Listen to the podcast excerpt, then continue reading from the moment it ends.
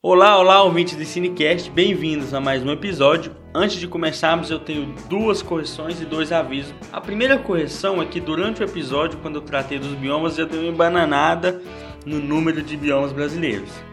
Só para esclarecer, temos cerca de seis biomas terrestres: a Amazônia, a Caatinga, a Mata Atlântico Cerrado, os Pampas e o Pantanal e temos um bioma costeiro e marinho, né, que envolve os recifes de corais e afins. Outra correção é sobre a agricultura indígena no Brasil, no período pré-colonial. A agricultura indígena não acontecia só na Mata Atlântica, como eu dei a entender. Ela aconteceu em mais biomas. Sobre os avisos, o primeiro aviso é que esse episódio foi gravado pelo Skype, ele não está com uma qualidade tão astronômica, mas a gente está começando, aprendendo a gravar e não ficou uma porcaria. Tá bacana, então ouçam e divulguem. O segundo aviso aqui, ao final do episódio eu peço o Eduardo para sugerir uma música para eu tocar durante a apresentação, mas não deu. Eu andei lendo e não é legal usar músicas de artistas um pouco mais famosos por uma questão de direitos autorais. Nos dois primeiros episódios eu talvez faça uma reedição porque tem artista famoso lá e não é legal, mesmo que o episódio fique bem bacana com um artista de renome, não é bom. Então fica um aviso para quem está gravando podcast aí ou vídeos para o YouTube, muito cuidado com músicas com direito autoral, tá? É, recomendo ler a legislação sobre. Então, sem mais delongas, bora pro episódio.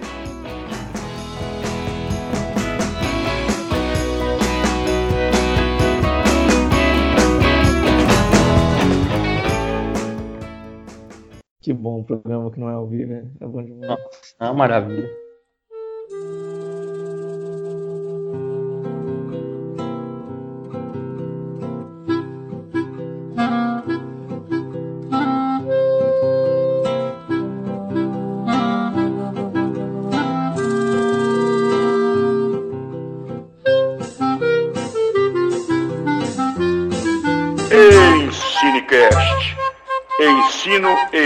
Ciências Naturais.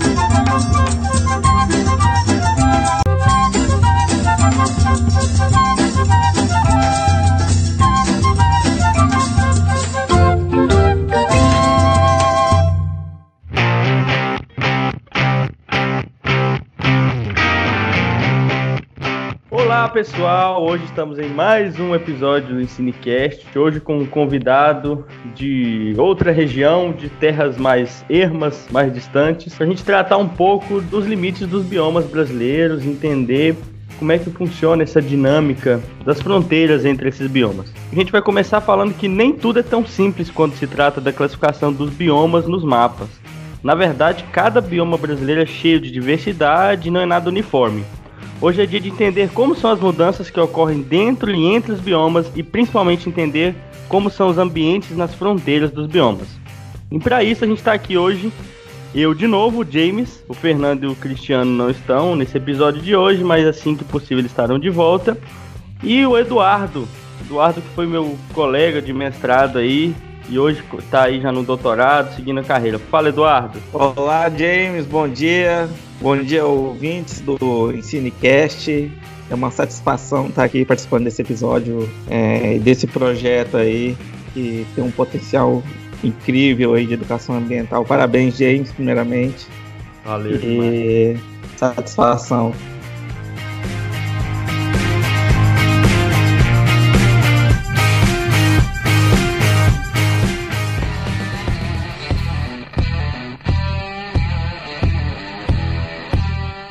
É isso aí, Eduardo. Então, acho que você pode falar um pouco pra gente, né? A gente começar. Acho que quem já tá no Cinecast já ouviu alguns episódios, talvez já me conheça, não preciso ficar falando de mim mais.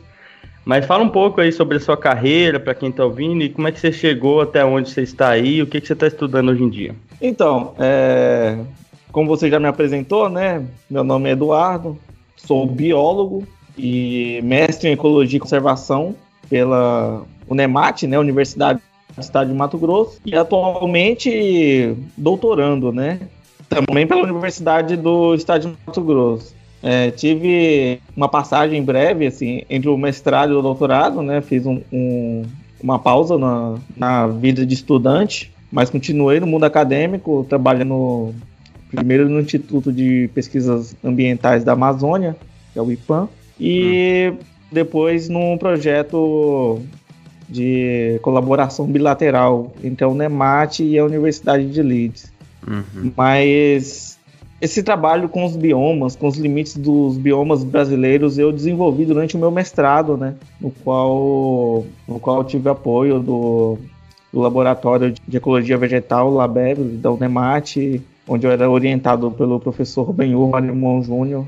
Foi praticamente quando eu conheci ele, assim, que eu fui pedir orientação, ele, ele expôs suas ideias sobre os biomas, uh, do Brasil e tal. E essa questão da transição entre o, o bioma Amazônia Cerrado, é, que era algo que ninguém tinha pensado ainda, ninguém tinha mapeado. E quando ele falou isso, eu, eu me apaixonei pelo tema já na primeira conversa e eu praticamente me senti um, um desbravador. Porque uhum. ele falou que era uma, uma região nunca mapeada antes, não sei o quê. Eu falei, caramba, vou, agora eu vou virar um Indiana Jones do, da, da ecologia e conservação. Na verdade, 99% do trabalho eu fiz na frente de um computador, né? Mas, uhum. mas, mas... mas a, a, história é bem essa, é, é, bem por aí que, que começa todo, toda essa jornada com, com a transição eu... dos biomas. E o que o pessoal gosta de saber sempre, né, e que eu pergunto, por que, que você escolheu biologia, né? O que que te fez seguir nessa área? O que, que te levou a gostar tanto desse curso, para até seguir na carreira de pesquisador? Ah, cara, isso é uma coisa antiga.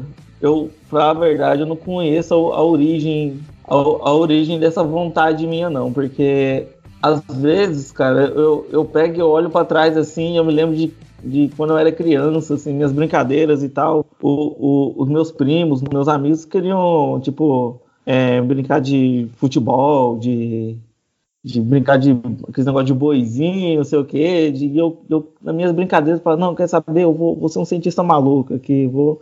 Sabe, era sempre umas coisas assim. E, e eu tinha essa vontade de ser cientista e foi só sendo aprimorada com o tempo. Pra verdade, desde criança mesmo. E o dia que eu conheci biologia, daí que eu descobri que, tipo, o cientista que trabalha com seres vivos, né, animais e, e, plantas e coisas não vivas também, que inclusive é o que eu faço hoje, é trabalhar com a parte não viva da biologia, praticamente. Quando eu descobri que, que o nome dessa ciência era biologia, eu falei, ah, quero ser biólogo.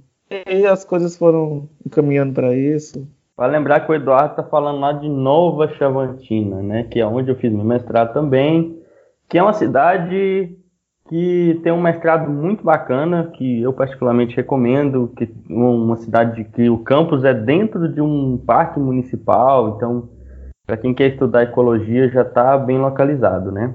Um lugar muito É, bacana. mestrado e doutorado também, para quem e doutorado. Tem e graduação em biologia, né? sim, sim, é.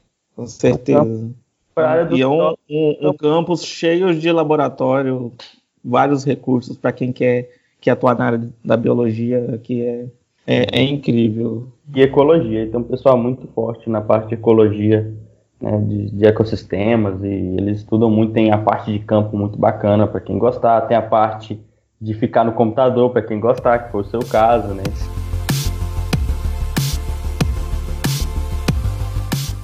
Não, beleza, acho que agora, primeira coisa, acho que quem está em casa precisa saber como surgiram esses biomas brasileiros. Né? Basicamente, a gente tem no Brasil é, cinco biomas que são, se eu esquecer, você me lembra, que são a Caatinga, a Amazônia, o Cerrado, a, o Pantanal, os Pampas, a Mata Atlântica e tem um que o pessoal nunca fala, então acho que são seis, que são os biomas costeiros e marinhos, né? Que o pessoal sempre esquece dos recifes de corais, que também são biomas de uma diversidade muito elevada dentro das terras, das águas brasileiras, nesse caso.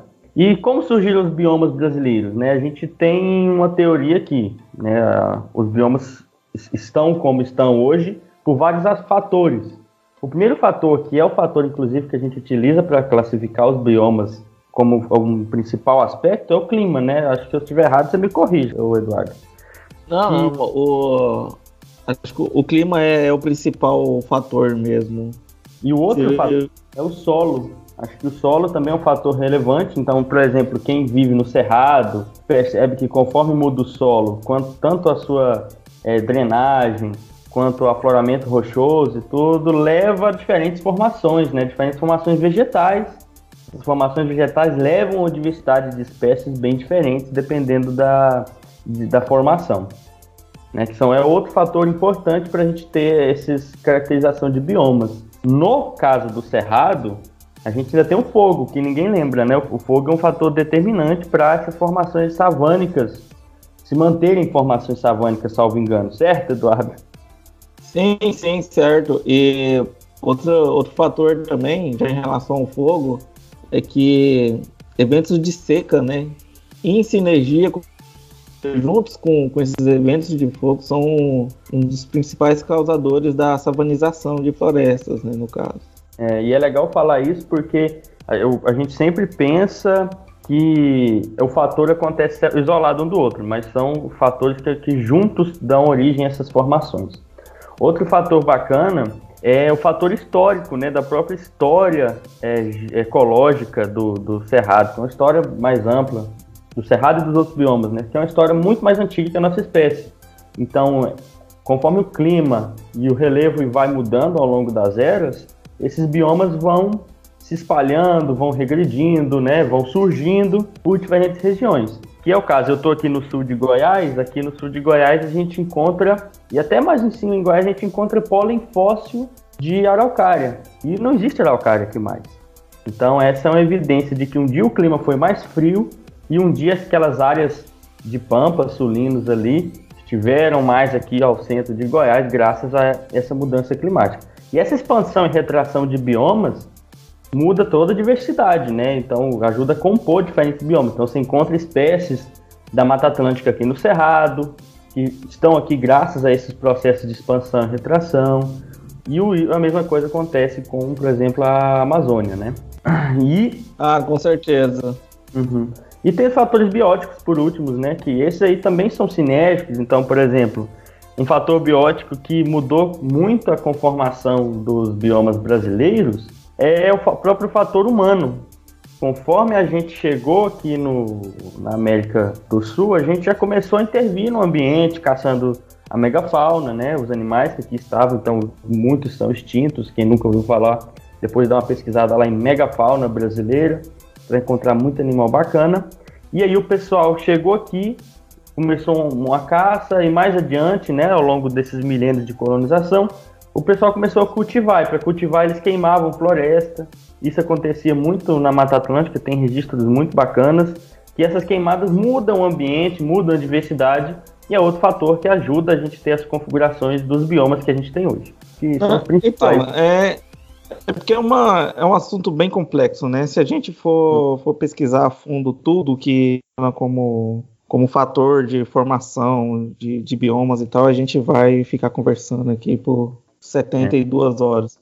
Uma coisa que você falou no, no início aí do clima, né? O clima realmente ele é o principal formador, né? Do principal limitante do, do, dos biomas. Tanto que hoje, se você pega o limite dos biomas do IBGE e sobrepõe com o limite climático, você vai ver que os biomas eles meio que acompanham ali a, a linha do, das divisões climáticas, aquelas divisões de AW, CWA, com os regimes de chuvas e temperaturas. É, essa, é só, só vale lembrar que essas divisões climáticas, elas são, essas são divisões do IBGE, não é? Se não me engano? Sim, o, pelo menos os dos biomas, a divisão dos climas, eu já não tenho certeza se é trabalho do IBGE. Assim, tem disponível no site do IBGE.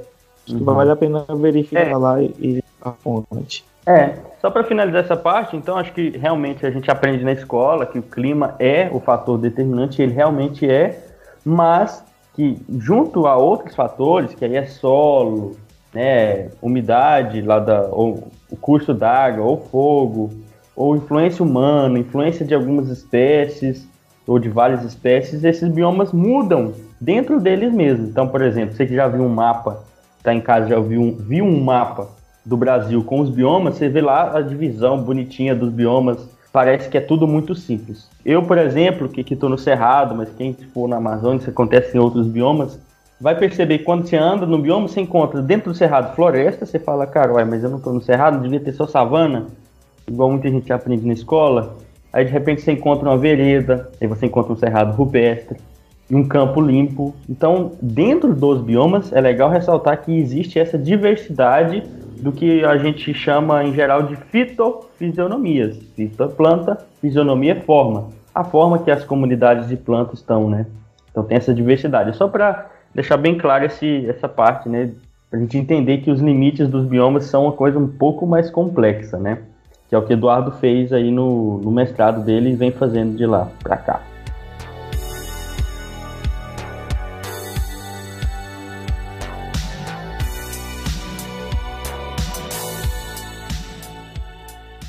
Então até agora a gente, tá, a gente falou um pouco de como esses biomas surgiram, né, e a diversidade de formações florestais ou savânicas dentro desses biomas. E agora a gente vai falar um pouco dos, das transições, né, dos limites entre esses biomas. Eu queria que o Eduardo explicasse para a gente o que, que é a transição de um bioma para o outro, ou no caso que ele conhece mais, a transição Cerrado da Amazônia. Então, James, primeiro eu vou tratar de um assunto aqui que foi o principal alvo assim da, da discussão do, do nosso artigo, aliás. É, essa, essa linha divisória, então, ela, ela praticamente ela não existe. O que existe no meio, assim, no, entre um bioma e outro, é uma transição, né? A transição desses biomas, que é uma, é uma área que, tipo, ela vai gradualmente tomando a forma da, da área core, ou seja, do centro daquele bioma ali. Legal. Você tem ali, o, como no, no meu estudo, você tem o Cerrado e você tem a Amazônia. Para você sair do centro do Cerrado até chegar no centro da Amazônia, tipo, você vai passar por uma mudança na paisagem em que cada vez mais a, a paisagem vai ficando menos savânica e mais florestal. Ah, tem floresta na, no bioma cerrado e tal, cerradão e tal. Tem, tem floresta, tem vários tipos de floresta, inclusive, mas conforme você vai se aproximando da Amazônia, você vai do, do que é chamado Amazônia, né, pelo, pelo, limite, você vai vendo essa mudança, essa presença de floresta ficando mais intensa, essas florestas ficando maiores, mais altas, né? e você vai começando a encontrar espécies amazônicas ainda ali no bioma cerrado e tal. E isso é uma transição. É um local que praticamente não é cerrado e também não é não é Amazônia ainda. Não é cótono, onde as duas coisas se encontram ali, onde você tem espécies amazônicas, tem espécies de cerrado, tudo ali coexistindo e fazendo toda, todas as funções que elas fazem, tanto num bioma como no outro, mas numa forma única, sabe? Uhum. Isso é muito bacana, porque a gente tende, né, e isso acontece até nas políticas públicas de conservação, a pensar que a coisa é muito simples. Então, esse simplismo leva a gente perder, às vezes, a área né, de, de conservação, porque uma área que pode ser ainda um misto de Amazônia e Cerrado, o pessoal categoriza só como Cerrado, aplicam a legislação do Cerrado e essa área ela sofre muitas perdas, né? Porque um ecótono, o negócio falou, é uma área com uma diversidade bem diferente e bem particular. E que se você não tem, tiver uma legislação um pouco mais específica, você vai perder muita formação, muita espécie, e você não encontra em nenhum outro lugar do Brasil, né, Eduardo? Sim, com certeza. É... Então, se você pegar os dados que, que, que são lá no artigo, você vai ver que tem dois mapas lá. Dois mapas que simplificam muito, que mostram muito bem o que aconteceu. Um mapa de 1984 e um mapa de 2014. O de 84 você tem umas manchinhas vermelhas ali que é, é o uso antrópico, né? Onde o homem começou a desmatar, plantar, construir cidades esse uso ele está ali entre o Cerrado, a Amazônia, está um pouco ali na transição. Mas quando você vê o mapa de 2014, você percebe que a transição praticamente foi quase toda destruída, assim, quase toda desmatada, foi transformada em outra coisa. E boa parte dessa transição está na parte da, da, da linha divisória que eles chamam de cerrado. Ou seja, está nos limites do cerrado. Tendo em vista isso, a legislação do cerrado, hoje eu acho que ela a legislação ela fala que o proprietário tem que manter 35% da sua terra preservada, né? Uhum. Sendo que a, a legislação para a Amazônia legal são 80%, se eu não estou enganado. E é. essa legislação fez com que o pessoal desmatasse tipo 65%, 70% do, da, da, das suas propriedades. Às vezes até mais pela falta de fiscalização e tudo mais. Eu vou deixar no, no, no, nos comentários aqui ou na descrição do episódio o link desses do seu trabalho com os mapas, as notícias para quem quiser algo mais simples que mostram isso muito bem, bem ilustrado. Pode seguir o bonde, Eduardo. Sim, sim acho que você, você pode deixar o link do, do artigo e eu também tenho no ResearchGate, eu tenho um link fácil ali para minha dissertação. É, só, só para o pessoal entender, onde, onde fica no Brasil, assim, nos estados, essa divisão entre o bioma da, do Cerrado e da Amazônia? Então, essa, essa divisão começa lá no Pará, lá no norte, Pará, Maranhão, onde a Amazônia encontra encontra o, o, Cerrado, né? E desce até ali no, no, nos finais ali do, do Mato Grosso, entrando na Bolívia. Porque aí a gente chama os nossos biomas, né? De bioma Amazônia e de bioma Cerrado.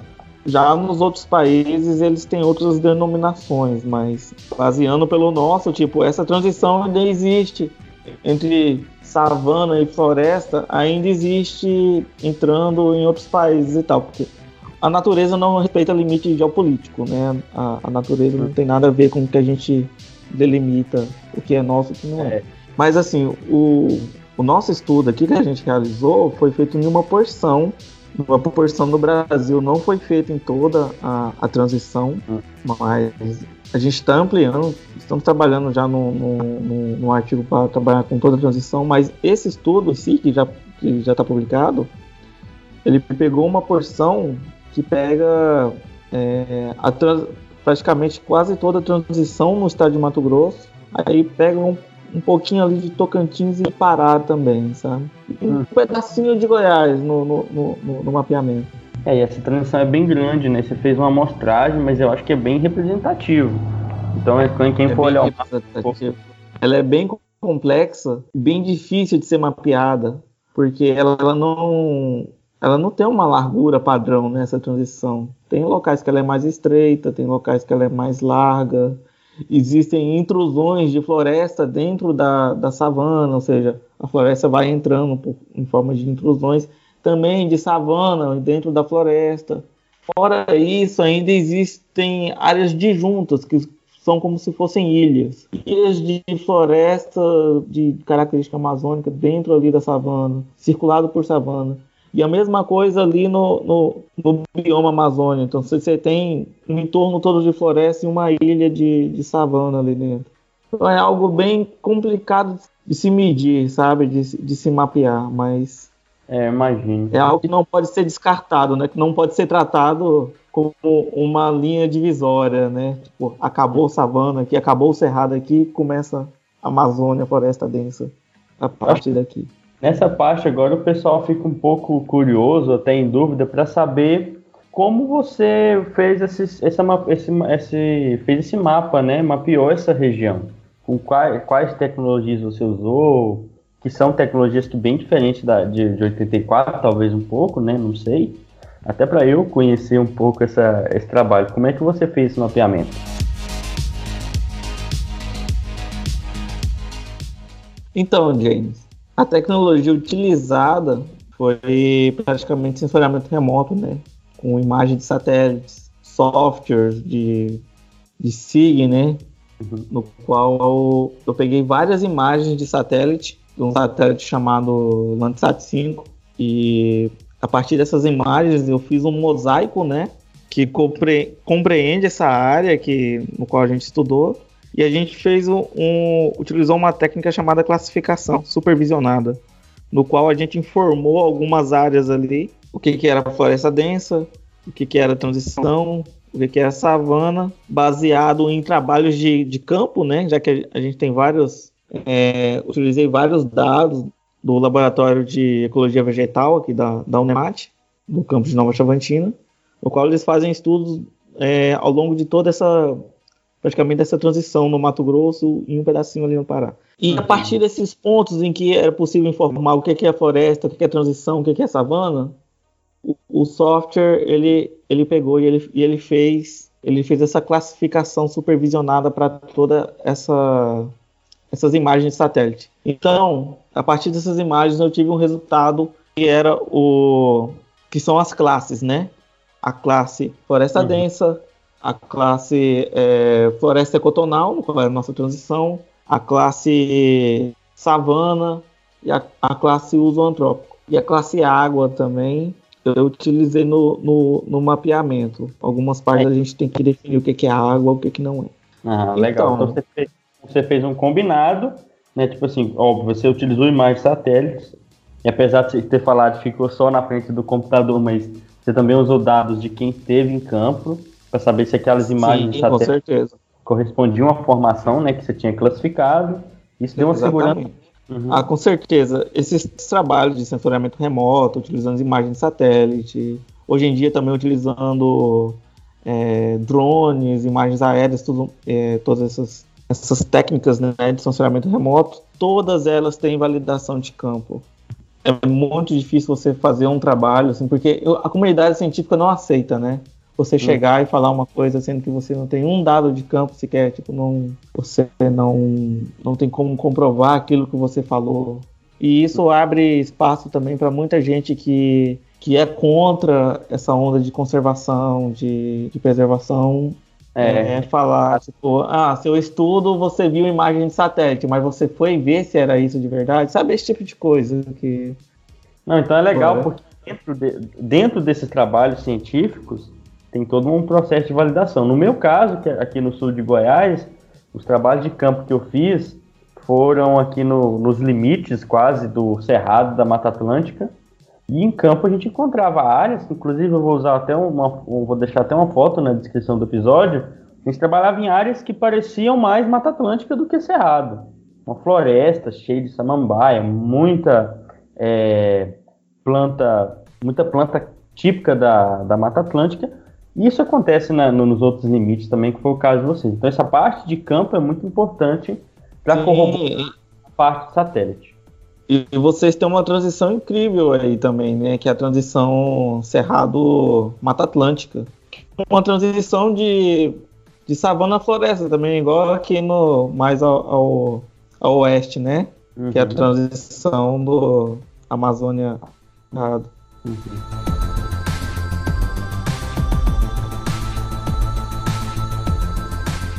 Tá, e, e é só para a gente dar um segmento.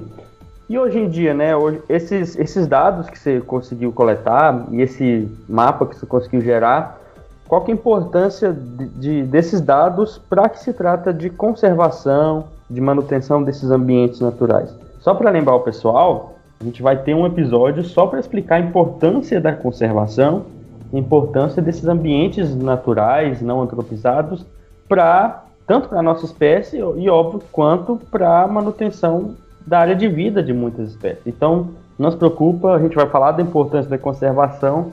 Até agora é só importante que você saiba, conservar é importante sim, por diversas maneiras. Seguindo, então, qual que é a importância desse mapeamento para estratégias de, de conservação, para divulgação científica, né, Eduardo? Qual que é a importância disso tudo? Então, James, antes de falar nisso, é, eu queria só tocar no, no, no assunto aqui ainda do, dos métodos que eu utilizei, porque eu acho que tem muito a ver com, com o que você acabou de, de falar agora, de colocar em pauta. Quando eu fui tentar fazer o primeiro mapeamento, que eu baixei meu primeiro banco de dados de imagem de satélite, eu peguei e baixei bem os dados de, de 2000 e, 2013, não, foi 2010. Eu baixei, eu baixei os dados do Landsat 5 para o ano de 2010. E aí eu comecei a fazer essa classificação e tal, já tava achando aquelas imagens meio estranhas e tal. Quando eu terminei a primeira classificação dessas imagens, eu não vi a transição lá. Eu vi alguns restícios, manchinhas, umas coisinhas bem fraquinhas. Uhum. Sentei com o pessoal da equipe, né, do, do, do paper, do artigo, meu orientador, conversei com eles, falei, gente, eu acho que não dá para mapear isso aqui não, porque parece que não existe mais transição, não sobrou nada. Aí a gente pensou, não, vamos pegar a imagem mais antiga então. Aí a gente pegou o Landsat 1, 1970, lá dos anos 74, algo assim. Uhum. Não dava pra ver nada, porque, tipo, a primeira missão satélite e tal, o pixel tinha 60 metros de, por 60 metros de, de resolução, precisava fazer umas correções geométricas e radiométricas lá praticamente impossíveis. Eu falei, não, quer saber? Qual que é o melhor satélite que tem imagem mais antiga? Landsat 5, beleza. A imagem mais antiga do Landsat 5 que eu consegui foi de 1984, que é a imagem que eu uso nesse trabalho. Então a gente teve que voltar nos anos 80 para poder ver a transição. Hoje em dia a transição nem praticamente quase não existe, né? Como eu já falei aqui no, no mais no começo do, do podcast. É assustador. é, sim, é assustador. E, e, é uma cultura que vem do incentivo né, do governo, aquela marcha para o oeste, em que muita gente do sul do Brasil, muitos imigrantes sulistas vieram nos anos 70 né, para começar a desbravar essa região economicamente, começaram a abrir fazendas e tudo mais. Se você olha o mapa de 1984, você vê que já está bem pintadinho de vermelho, né, que são as áreas abertas. Uhum. E cada vez mais é, tendo mais incentivo governo, né, já que movimenta uma, uma parte importante da economia, inclusive. Então, cada vez tendo mais incentivo do governo e tudo mais, é, começou o desmatamento sem freio e que a gente tem aí para 2014. E para 2014, praticamente, eu peguei a classe de desmatamento do PRODES. Então, para a classe de desmatamento, que eu peguei os produtos do projeto do, do PRODES, né, da, que é para a Amazônia Legal, feito pelo INPE, e também do, da classe de desmatamento do ProBio, e, e plotei em cima do mapa. Então, o que a gente tem em 2014 é um mapa de 1984 com desmatamento de 2014 por cima, uma camada de desmatamento, que representa o que está acontecendo, aliás, ainda está acontecendo, né, com a transição, que a transição está tá indo embora. Não existe legislação para a transição, infelizmente, a maior parte dessa transição está no bioma cerrado que como a gente já conversou aqui, um agricultor no, que está na área de cerrado tem que desmatar apenas, aliás, tem que manter apenas 35% da área do, do, da sua propriedade rural. Uhum. É, isso reflete muito na dinâmica do, do clima, principalmente em recurso e principalmente em recurso hídrico. A gente está falando aqui de serviços ecossistêmicos que estão sendo per perdidos, que são importantes para a agricultura, para o bem-estar da sociedade em geral. E para a economia, é claro, né, já que é importante para a agricultura. Uhum. Então, conservar essas áreas de transição, é, não só as áreas de transição, mas também o, o, o bioma cerrado em si, o bioma Amazônia, é super importante para manutenção da nossa sociedade em si, né? Eu não, não tô falando assim por cima, assim, tipo, ah, mas fala alguma coisa específica. Recurso hídrico. Recurso hídrico é, hoje em dia é, é o mais, para a verdade, é o recurso mais importante que a gente tem no nosso país hoje e que a gente não cuida.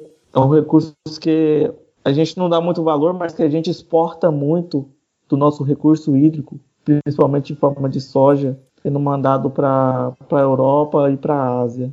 É bacana. E é legal falar dessa parte da conservação para a gente entender um pouco que você, você fez um mapeamento em que ele mostrou que as áreas de desmatamento aumentaram drasticamente e que esse desmatamento, né, essa, a gente tem um problema de, de perda de biodiversidade, a gente muda o balanço hídrico, ou seja, as chuvas, a regularidade de chuvas, a regularidade de recarga de lençol freático, muda. Sim, e eu não falei de outros, outros ciclos importantes também, como o ciclo do carbono, o estoque de carbono que foi jogado na atmosfera e todos os outros ciclos bio, biogeoquímicos né, do, do, do sistema que são super importantes para a manutenção da vida, que simplesmente estão sendo jogados na atmosfera e foram derrubados com correntão, praticamente. É, e muito rápido ainda. muito rápido. A gente ri de tristeza. Tá, e é legal, né? Então a gente entender que esses, esses, essas transições têm uma diversidade bem particular, elas têm e geram serviços tanto para a nossa espécie, né, como para as espécies que vivem lá, ou seja, Existe o conservar por conservar, porque em teoria não existe carta, livro, lei ou regra que diga que esse mundo é nosso, pra, apenas para o nosso usufruto. Outras espécies também têm direito de ter sua área de vida. Então esse é outro motivo, além dos motivos de retorno econômico, mas os motivos de que cada espécie tem o seu direito também são importantes de tratar nessa parte. Beleza, Eduardo, acho que muito bacana essa parte de se explicar de onde esse trabalho surgiu, né? Como é que vocês coletaram esses dados, até para o pessoal entender que esses dados são seguros, sim. E você também contar um pouco das implicações disso para a gente entender o que tem acontecido com os biomas. Mas agora eu queria saber de você uma, uma parte mais de divulgação, porque, como vocês vão ver no, na descrição do episódio, tem várias notícias que eles divulgaram, esse pessoal lá de Chavantina tem uma parte de, ligada à mídia muito forte, que é muito importante para a gente da ecologia, da biologia em geral. Eu queria saber para você como, como é que é essa parte de divulgar o trabalho, né? Qual que é a importância disso e como é que você conseguiu chegar até essas mídias sociais? Se você já tiver algum retorno de, do poder público, talvez ainda ou não. Então, a divulgação científica nesse país é, é algo complicado, né? Porque a gente acaba fazendo os artigos científicos e tudo para o público científico internacional que engloba o nosso país e outros países, né? Então as publicações são em inglês, né? E tudo mais. E nós somos de um país que não fala inglês, então a gente vai em busca da mídia, de revistas, blogs, jornais, né? Que chegam mais, mais fácil ao povo.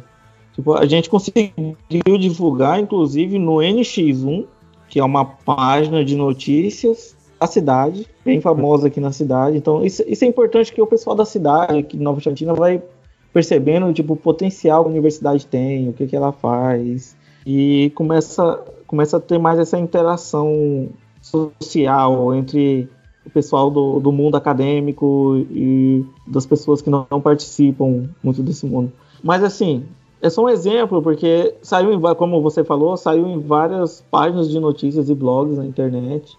Muitas páginas procuraram, procuraram a mim, procuraram o meu orientador, o Benhor. Sim, isso foi bem importante, mas ainda parece que sempre falta alguma coisa assim para chegar na sociedade, né? Talvez a gente deve expor isso, sei lá, em forma de palestras nas escolas, em forma de cartilhas inclusive para as escolas, para, sei lá, sindicato de trabalhador rural, o Empire, esses lugares que os trabalhadores rurais também se encontram, porque existe um certo conflito, e esse conflito está sendo cada vez mais polarizado hoje em dia, que é um conflito entre as pessoas que, que trabalham com a conservação da natureza, o pessoal da, da, da agricultura, do agronegócio. Tipo, infelizmente, isso está sendo cada vez mais polarizado, eu acredito que por causa da, da atual situação da política. É um ambiente que está ficando cada vez mais agressivo, assim, mais complicado de se, de se conversar, de se chegar num, num, num acordo. Mas, assim, é algo que diplomaticamente tem que ser trabalhado, né? A gente tem que chegar num acordo, tem, a gente tem que ver o que, que é melhor para todos. E a gente sabe que sem recurso a gente não vive e tal. E a gente quer mostrar isso, a gente quer mostrar isso para o público não científico com, com os nossos trabalhos. Eu tenho interesse ainda em, em fazer uma, umas cartilhas, divulgar na internet, tipo infográficos, coisas que sejam, tipo, é, visualmente fáceis de, de se entender. Tipo, uma pessoa que não tem uma formação em censuramento remoto, em biologia ou ecologia, que consiga ver e, e, logo de cara saber do que se trata, sabe? E ter ali as informações mais importantes, pelo menos, do, do, do artigo. E para que isso possa ser divulgado em redes sociais e tudo mais, e seja é, de forma mais fácil absorvido pela sociedade. Agora, o respaldo público, né, de, go de governos e tudo mais, ainda não, não tem, está cada vez mais difícil, para falar a verdade, para ter respaldo sobre isso, mas está sendo levado. Para a verdade, é uma conversa, que uma pauta que sempre foi levada na, na, em discussões de não só do nosso grupo de pesquisa, mas de diversos institutos, ONGs e, e, e de pessoas que trabalham com isso. Esse, esse artigo ele é praticamente mais, uma, mais um ponto para o nosso lado, né? Mais uma coisa que a gente pode usar para deixar mais robusta a nossa fala de que tem que se preservar essas áreas de transições, que não existe um limite e que um limite de que é uma linha, né? E que boa parte disso está sendo perdido com uma legislação ambiental que não está correspondendo com, com o que nós realmente temos ali de floresta, de savana, de, de transição. Muito bacana. Essa parte é, é legal ressaltar que a gente ainda tem no Brasil muitos problemas com, as, com a questão de políticas públicas, porque elas nem sempre refletem a parte biótica mesmo, né? Elas não refletem o que, que o, o, bioma que a gente está vendo em campo, no, sensor, no sensoriamento remoto também. Isso é muito bacana que eu percebo aí no pessoal de Nova Chavantina, no Benhu e em outros pesquisadores, a Bia, né? Muito essa parte de querer divulgar o trabalho, de querer que o trabalho científico que é feito na academia seja espalhado em forma de notícias, de vídeos, é, de informação em geral, né? Então eu percebo e que isso você já está fazendo bastante, né, Eduardo? Isso é muito bom. Então, Eduardo, e agora no doutorado, qual está sendo o seu segmento aí nessas pesquisas? Então, agora no doutorado eu estou com um projeto um pouco diferente, né, uma proposta um pouco diferente, mas englobando transição Amazônia Cerrado. Eu estou trabalhando agora com degradação florestal, utilizando imagens satélite, né, técnicas de sensoriamento remoto, é, utilizando drone também, outras coisas. E degradação florestal é praticamente falando dessas questões de estresse hídrico, uma dinâmica de fogo, e entre outros assuntos que englobam essa, essa questão da, da degradação, sabe? Porque é, é uma ambição desde a da época que eu comecei a fazer esse, esse trabalho aí da transição Amazônia Cerrado, que era tipo, ah, beleza, eu tô aqui mapeando tal, tentando entender os limites da Amazônia Cerrado, mas eu tô vendo que tá acabando a transição, mas o que, que a gente está perdendo aqui? Será que essa floresta que sobrou, ela tá fazendo o serviço que, que ela tem que fazer? E nesse hum. meio tempo, entre o mestrado e o, o, e o doutorado, eu fui trabalhar no Instituto de Pesquisa Ambiental da Amazônia e lá eu meu atual orientador, que é o Paulo Brando. A gente é, teve várias conversas sobre isso e tal, e ele, ele me abriu os olhos para uma coisa que eu não via bem, que era a questão da degradação florestal, que para mim, na minha cabeça, era sempre tudo muito binário, sabe? Tem floresta ou não tem floresta? E ele me mostrou esse mundo, tipo, não adianta a floresta estar tá de pé se ela não está saudável, então às vezes tem a floresta, mas ela não está desempenhando bem os serviços ecossistêmicos que ela tem que desempenhar e tudo mais. E hoje em dia, então, é, esse está sendo meu desafio, que é entender né, o que está que, que tá acontecendo nessas florestas, degradação ambiental, estresse hídrico, como que isso, isso prejudica a floresta, é, causando fogo, causando mais degradação. Uhum. Enfim, eu comecei o doutorado esse ano e nos próximos anos aí a gente pode ter várias conversas e, e inclusive eu posso atualizar sobre várias coisas do assuntos que eu, dos assuntos que eu estou trabalhando atualmente. Não, com certeza. Mais adiante eu garanto que a gente vai ter um episódio com mais episódios com o Eduardo e com outros convidados. Essa é a nossa versão beta do episódio gravado por Skype, pela internet. Então, é, é, eu espero ir aí, já tá aí gravar um episódio aí com, com, com, com vocês. É, com certeza, porque o Skype. E vem eu... aqui em Chavantina também. Não, eu Chavantina, ah, cara, eu gosto, eu sou suspeito pra falar daí, eu gosto muito da cidade. E, e a gente ficou aqui antes desse episódio uma meia hora tentando fazer esse negócio funcionar. E vamos ver se vai ficar bom, né? Então. Ah, gente... com certeza vai, gente.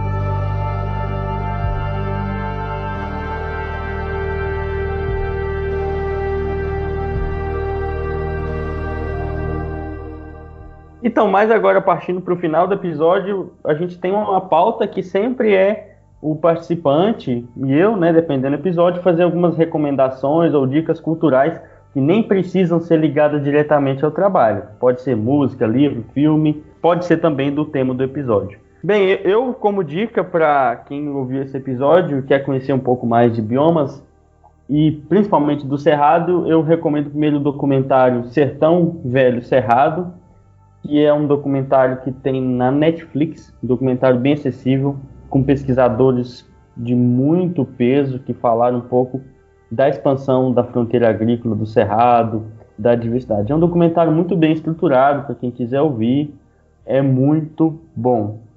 E como uma dica de música, eu tenho ouvido muito uma banda chamada The War on Drugs. Eu acho que eu pronunciei certo, não sei, mas é The War on Drugs. Eu vou colocar no, o link na descrição, é uma banda muito boa. E tu, Eduardo, o que, que você tem para indicar pra gente, talvez aí? Eu sou meio suspeito, né, para sugerir música, porque eu escuto música o tempo todo, gosto muito. Fui, sou músico até hoje, né, pela verdade. Fui baixista ali do Memória Ativa. James também. O, o, a gente teve um projetinho, né, James?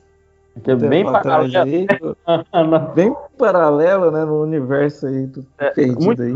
Muito underground mesmo. muito underground. Acho que a gente tem nem gravação dessas coisas, né, gente?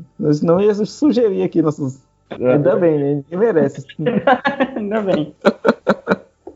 Mas enfim, é, vou sugerir aqui um, um, um, cara pouco conhecido aí pela galera, mas eu, eu acredito que no mundo indie ele está sendo mais, mais conhecido aí, que é o Mac DeMarco. É tipo, o cara é bem carismático, as musiquinhas mó da hora e, e tipo, você escuta o, o, o, álbum do, do, do cara e você chama ele para fazer um churrasco em casa, sabe? Porque o cara uhum. é super carismático. Mas enfim, essa é a minha sugestão, então, pra música, Mac DeMarco, recomendo, muito legal. Meio esquisito, mas muito legal. Cara, de livro, eu vou, eu vou recomendar um livro aqui que não sai da, da gaveta do meu criado mudo, que é o, o Mundo Assombrado pelos Demônios, do Sagan. É praticamente é um livro para abrir o, os olhos da galera aí. Galera que fala, ah, porque meu horóscopo hoje está falando para mim não sair de Isso não existe, não. Feita de ciência, tá legal? Tá, perfeito. é isso aí, valeu, Eduardo. Então, muito obrigado, Eduardo, por estar com, com a gente do Cinecast hoje. É, provavelmente você vai voltar em outros episódios, eu espero que sim. Pra gente obrigado. mais utilizar mais a internet para gravar os podcasts, que isso tem sido muito útil mesmo. Então vem pessoal de, de diferentes lugares para falar de diferentes coisas que não precisa mais pagar passagem de avião nem de ônibus para chegar e conversar com a gente. E todo mundo pode ouvir. James, é uma satisfação imensa participar desse podcast, é, desse projeto que vocês estão criando aí. E eu desejo todo o sucesso do mundo aí para vocês. E tragam mais ciência aí. Agora eu vou escutar todos os podcasts de, de vocês. Sou fã número um. Beleza? Beleza, valeu, Eduardo.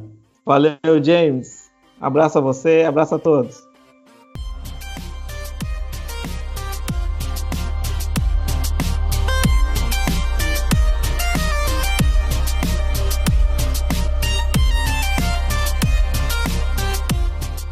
Muito obrigado a quem chegou até o final desse episódio. Se alguém tiver críticas, sugestões, dúvidas ou outros comentários que não depreciativos, a gente precisa muito do seu apoio porque esse podcast está começando agora e a gente precisa crescer bastante ainda. Para isso a gente precisa de vocês. E onde você pode encontrar o podcast? A gente está em redes sociais, como YouTube, né, Instagram e Twitter, como arroba Cinecast, e estamos também em diversos agregadores de podcast. Sigam a gente, mas só se vocês quiserem. E recomendem também para os amigos e familiares, mas só se vocês quiserem, tá? Muito obrigado e até o nosso próximo episódio.